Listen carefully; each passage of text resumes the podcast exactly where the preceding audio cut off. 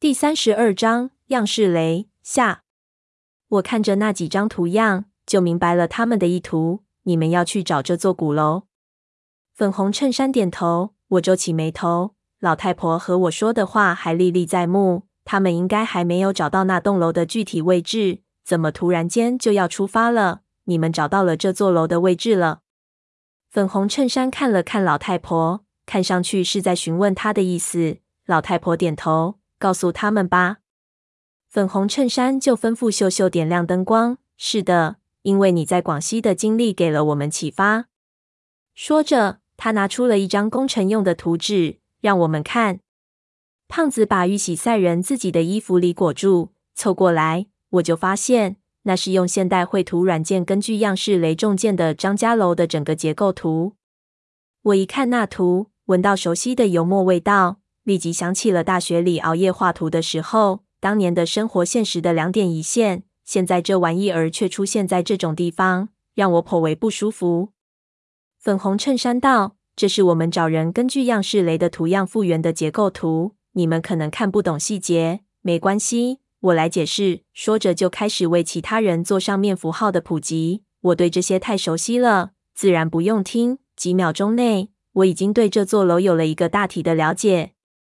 整座楼可以说是当时典型的木石结构，建筑敦式。之前草草的看过每一层的样式雷，本身就不熟悉。但是现在使用绘图软件，用我熟悉的方式把七层全部绘制到一张图纸上，楼的形态就几乎一目了然了。小花指了指其中几张道：“你看一下水底看到的那栋张家楼。”我不用他指，早就已经发现了，心中一惊，立即点头。心中就道：“不会吧？”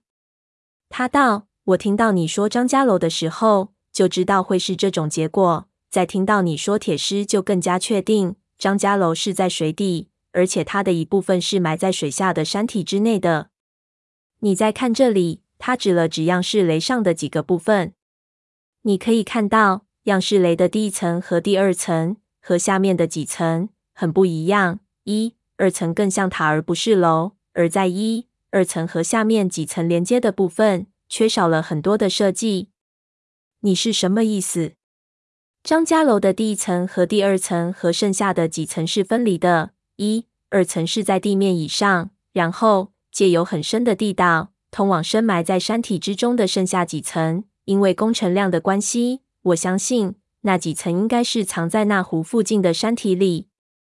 我们就是要去找他们。为什么？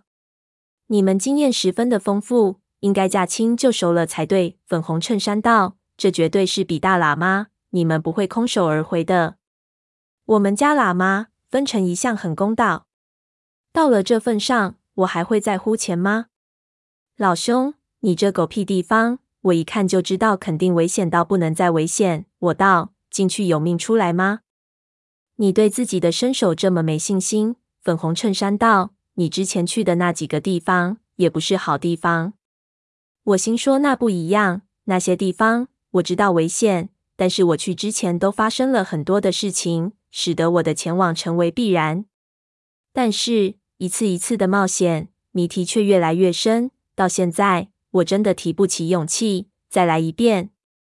很多时候，一件事情你即使再渴望，但是拖得太久，你也会慢慢失去锐气。即使我知道这个地方可能很关键，很可能是整个事情一块不可失去的拼图，但是我的第一反应还是拒绝。粉红衬衫就有点为难，看了看老太婆。老太婆道：“你别拒绝的那么快，好好考虑一下。只要找到那座楼，我立即会告诉你一切。你可以先告诉我。”我道。老太婆摇头：“你是吴老狗的孙子，我不相信你的人品。”说话不算话是你们家的传统，我就摇头，不好意思，你不信任我，我也不信任你。老太婆就叹了口气，就道：“你不去，只代表你一个人的想法，你们呢？”说着，竟然向闷油瓶看去。胖子立即道：“我们三个是一条心，共同进退，绝对不会被你们挑拨的。不过天真说不去，那是你们的诚意还不够。”老太婆呵呵一笑：“钱的事情好说，主要是你们想去不想去。我心说胖子光给我捣乱，刚想摇头拒绝，心说这一次我无论如何也不会轻易答应下来。忽然就听一边的闷油瓶道：“我去。”我惊了一下，一下回头就看到闷油瓶看着我们。我和胖子对视一眼，都不敢相信自己的耳朵。我刚想说话，老太婆已经道：“好，一个去了。”我有点反应不过来，一下有点恼怒，感觉事情一下脱离了我的控制。那一瞬间想说不行，但是我随即就意识到自己根本就没资格说不行，这本来就是别人的意愿。那一瞬的感觉让我很不舒服。老太婆就问我和胖子：“你们怎么样？”我也去。胖子立即道：“我几乎没气死，简直不可思议的看向他，心说刚才他妈的是谁说三个人没二心的？”胖子说完，立即凑过来，在我耳边道：“我靠，小哥答应了，你要不答应，小哥就转手了，到时候你找他就难了。”我一想也是，我靠，这个时候说不去，那等于就直接退出游戏了。你呢？老太婆看着我。快点决定，我们马上就要没有时间了。好吧，我道。不过丑话说在前面，如果太危险，我们会退出。老太婆拍了拍手，粉红衬衫道：“那么欢迎成为一伙，我来给你们说说我们的目的地是个什么地方。听完之后，我们在三天内就会出发。”